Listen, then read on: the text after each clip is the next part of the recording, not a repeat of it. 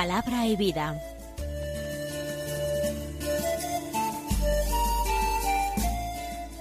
Con el padre Manuel Horta desde Sevilla.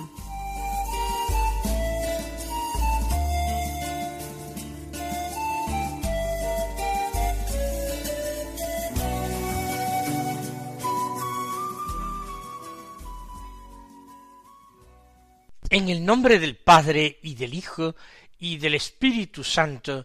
Amén. Alabados sean Jesús y María.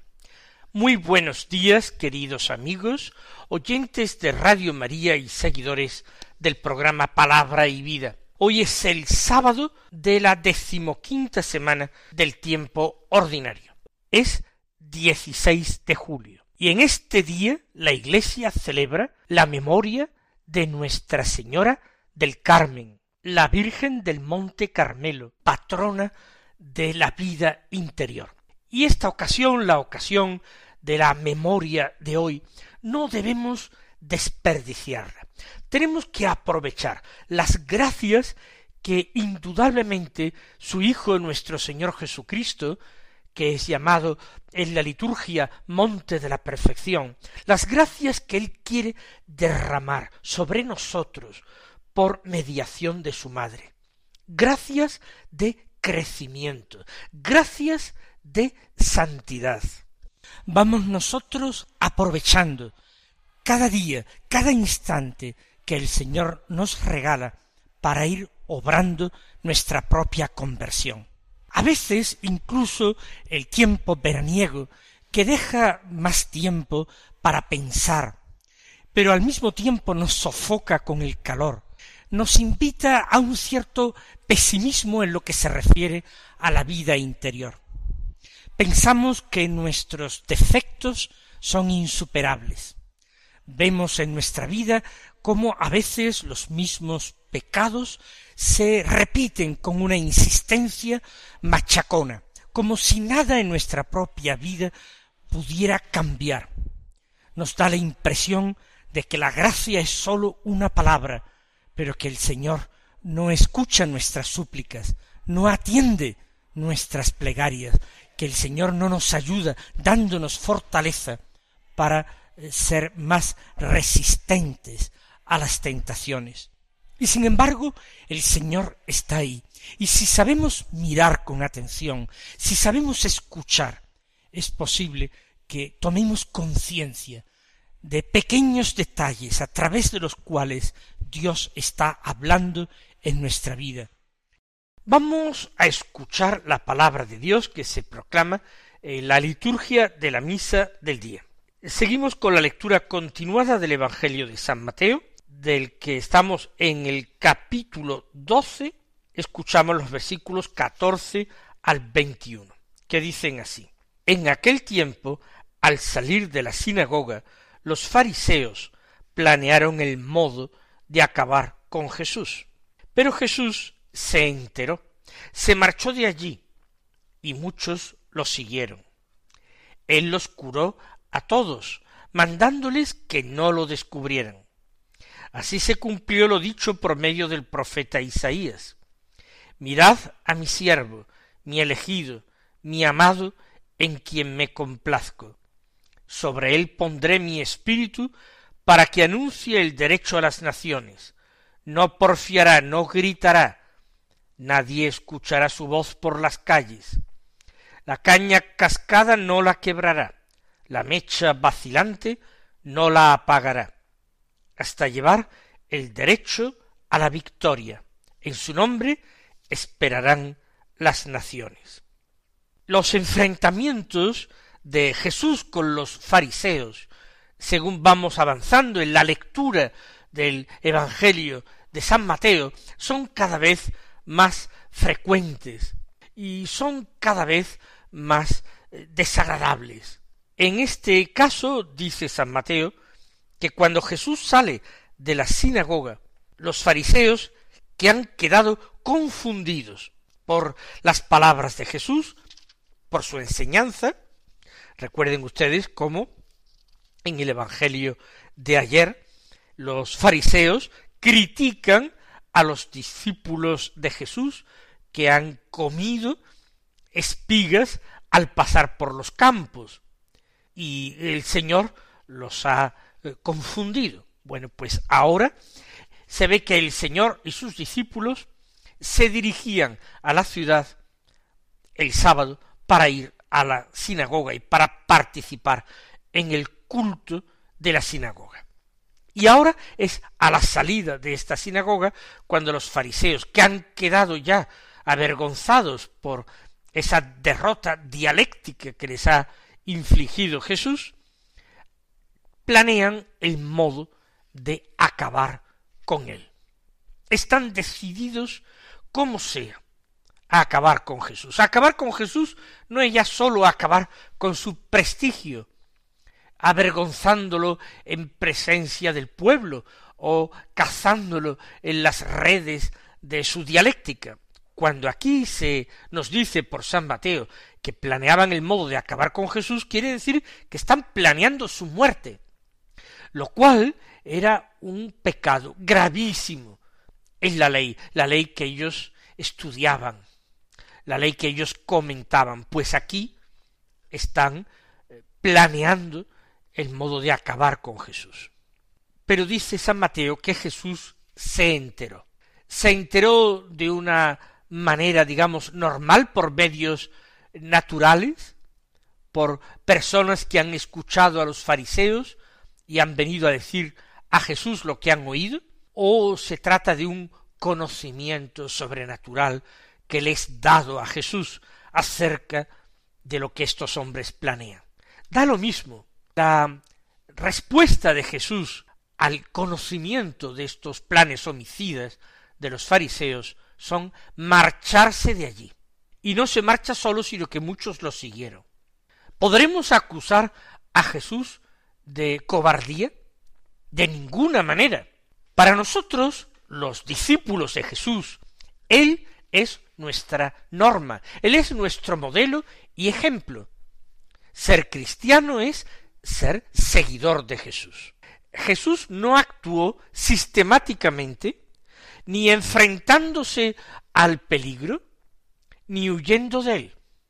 En unas ocasiones él se quitaba de en medio, por ejemplo, cuando trataron de despeñarlo en Nazaret, su pueblo, él se abrió paso por en medio de ellos y se alejó. Jesús a veces se quita de en medio, se aleja, no solamente de los peligros, puede ser de los honores. Es el cuarto Evangelio el que nos dice que querían llevar a Jesús para proclamarlo rey. Igualmente Jesús se quitó de en medio. No quiso esa proclamación real. No era el momento, no era la hora. Y esa es la explicación de por qué Jesús en unas ocasiones se aleja del peligro y llegado el momento de su pasión, afronta el peligro en el huerto de Getsemaní, aun sabiendo de que van a ir allí a prenderlo. ¿Por qué? Pues lo que acabo de decir. Jesús viene a hacer la voluntad del Padre. Es lo único que persigue. Cuando sabe que todavía no es su hora, él no afronta de una manera temeraria el peligro sino se aparta de él. Cuando sabe que la voluntad del Padre ya es que él ofrezca su vida en sacrificio por la salvación de todos, entonces el Señor, como cuenta también el cuarto Evangelio, a la patrulla que viene a prenderle, él se acerca, se adelanta y les pregunta ¿a quién buscáis? Cuando responden a Jesús Nazareno, él dice abiertamente yo soy.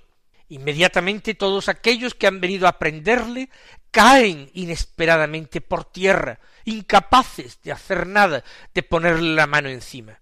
Y repuestos y puestos de nuevo de pie, Jesús les vuelve a preguntar ¿qué buscáis? ¿A quién buscáis? Y le responden otra vez a Jesús Nazareno.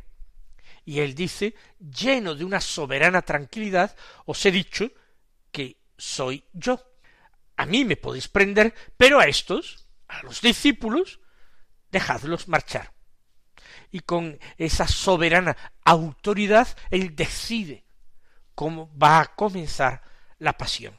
Jesús no rehuye el peligro cuando sabe que el Padre desea que lo afronte, incluso soportando todas las consecuencias que a él le consta que son permitidas, queridas por el Padre. En esta ocasión, eh, Jesús, que sabe que están buscándolo para matarlo, pero sabe también que su misión no ha terminado, que debe continuar su predicación, la formación de los apóstoles, él entonces se marcha de allí, sin que se enteren sus enemigos, sin que puedan de ninguna manera impedírselo. Pero San Mateo añade que muchos lo siguieron. Muchos discípulos, hay muchos que ya abiertamente no escuchan a los maestros fariseos, sino que sólo quieren escuchar y seguir al Maestro Jesús. Ellos han captado de que las palabras de Jesús son espíritu y vida. Sin embargo, este seguimiento no pensemos que es un seguimiento perfecto. Llegarán pruebas mayores que las de marcharse de aquel sitio. Llegarán momentos en que Jesús también abiertamente declare que es Él el que les va a dar el pan del cielo, que es su cuerpo y su sangre. Su cuerpo, su carne es verdadera comida, su sangre es verdadera bebida. Él no está hablando de una manera metafórica, no, real. Y dice, no fue Moisés el que os dio el verdadero pan del cielo, es mi Padre el que os da el verdadero pan del cielo, porque el Padre es el que envía a Jesús para ser alimento de salvación para todos los suyos. En ese momento muchos se sintieron escandalizados y dijeron qué duras son estas palabras, ¿quién puede escucharlas? Y se apartaron de él y lo abandonaron, abandonaron su seguimiento.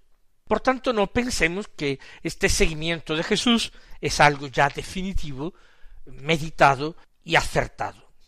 Muchos lo siguieron. Y él, dice Mateo en una especie de resumen, los curó a todos mandándoles que no lo descubrieran. Los curó a todos, se refiere a los que estaban enfermos, a aquellos que les pedían gracias de curación. Es posible que además de curaciones físicas, se tratara también de curaciones espirituales, mandándoles que no le descubrieran. Jesús quiere permanecer por algún tiempo, hasta que el Padre no disponga otra cosa, quiere permanecer en la clandestinidad, en el anonimato. Él no quiere que ahora lo aclamen rey Mesías. Él quiere que se apacigüen rumores que más bien confunden más que revelar su identidad. Les mandó que no lo descubrieran, por tanto que no empezaran a pregonar todos los milagros que había realizado. Y ahora San Mateo hace una reflexión, hace una lectura teológica de lo que está pasando y que con toda certeza él mismo presenció como testigo, porque cita Mateo al profeta Isaías como explicación de este extraño comportamiento de Jesús. Así se cumplió, escribe, lo dicho por medio del profeta Isaías. Mirad a mi siervo, mi elegido, mi amado, en quien me complazco. El Mesías es llamado con estos tres nombres, siervo, elegido y amado. Es siervo de Yahvé porque viene a cumplir perfectísimamente su voluntad. Y el que hace la voluntad de otro es siervo del primero. Es mi elegido porque es el Mesías, es el rey enviado por Dios a su pueblo, para enderezar el rumbo de su pueblo y a través de él de toda la humanidad sumergida en el pecado. Es el elegido, como antes el pueblo de Israel había sido elegido, ahora Jesús, el hombre Dios, es elegido por el Padre. Y mi amado porque es el Hijo, porque es el Hijo único, engendrado antes del tiempo, porque es el Hijo amado. Así pues, siervo, elegido y amado, en quien me complazco. Jesús cumple la voluntad del Padre y el Padre encuentra en esta obediencia filial de su Hijo la máxima expresión de amor. Se complace en la obediencia del Hijo más que en todos los sacrificios ofrecidos por los hombres a lo largo de toda la historia, desde el sacrificio, desde los sacrificios que ofrecía Abel, los que ofreció Noé, Abraham, todos los patriarcas, Moisés, el pueblo en el desierto o llegado a la tierra. El sacrificio del Hijo no tiene absolutamente ninguna comparación con todos ellos juntos. Este sí que es verdaderamente aceptó al Padre.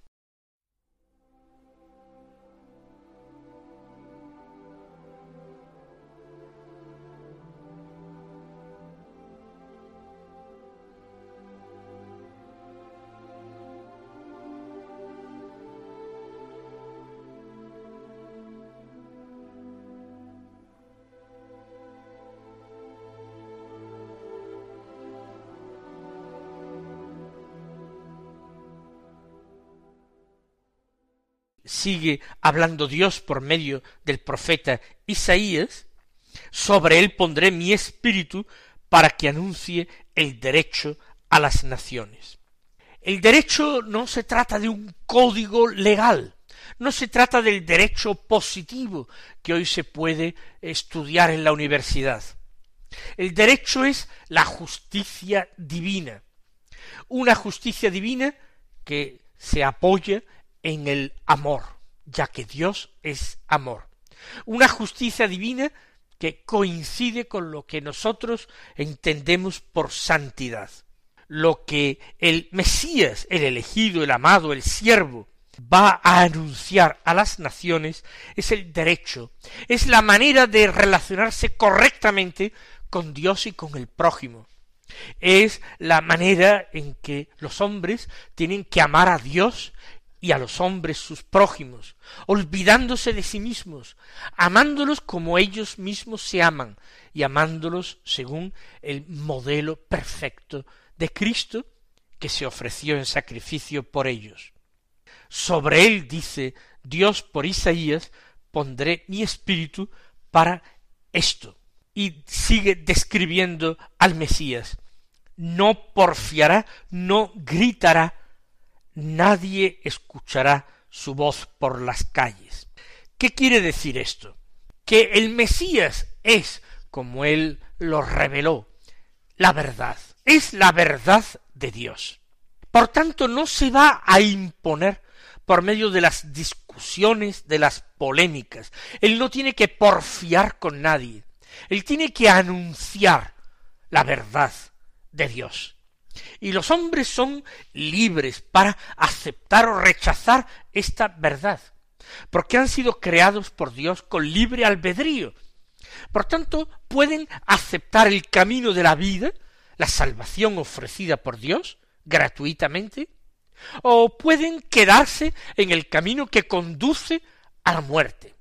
Dios los advierte, Dios los amonesta, los aconseja, los exhorta a que tomen el camino de la vida. Para eso ha enviado a su Hijo Jesús.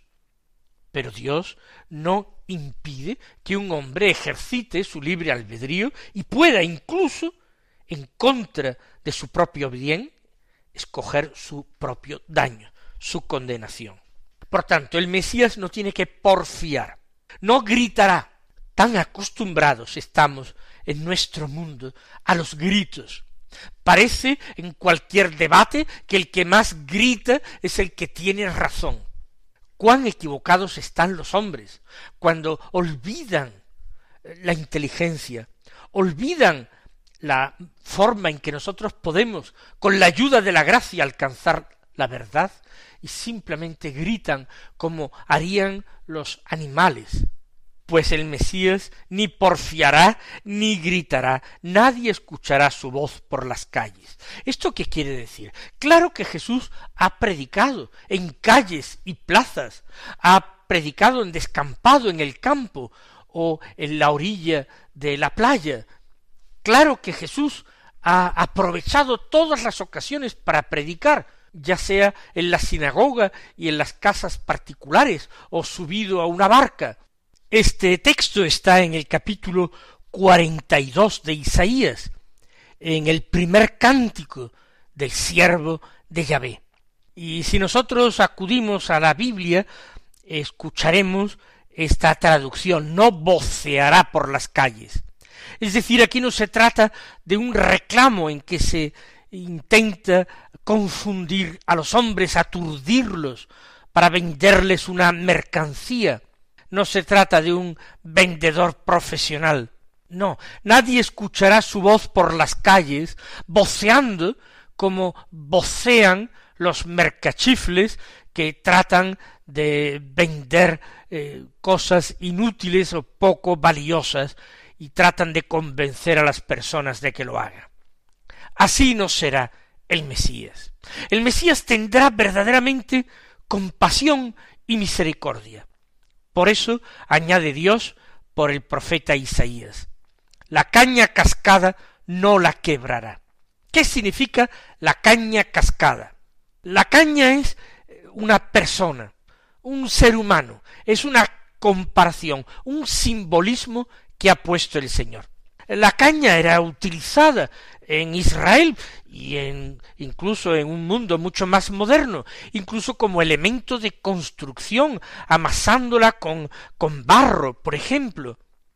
Eh, la caña es un elemento bastante ligero y una caña que se ha cascado ha perdido toda su fuerza de sujeción. Ya no sirve para nada. Una caña cascada se tiraba, se quemaba, no servía para nada. Sin embargo, Dios dice por Isaías que incluso esas cañas cascadas que para el mundo ya no sirven para nada, el Mesías no la romperá, no la desechará las personas que están vacilantes en su fe, que prácticamente no tienen virtudes, en los que parece que se apaga o que es incapaz de prender la vida divina. El Mesías esperará de ellas, tratará de curarlas, tratará de alentarlas. No quebrará la caña cascada, no la desechará, y la mecha vacilante no la apagará, ese pabilo de una vela que empieza ya a parpadear falto de combustible, falto quizás del aceite que impregna la mecha. No, el Mesías tratará de reavivar esa llama, no apagarla. Y esto hasta llevar el derecho a la victoria. Ya hemos dicho que es el derecho, el mensaje de salvación de Dios. En su nombre esperarán las naciones. En su nombre nosotros, oyentes del Evangelio, nos cargamos de esperanza y de amor. El Señor os bendiga y hasta mañana si Dios quiere.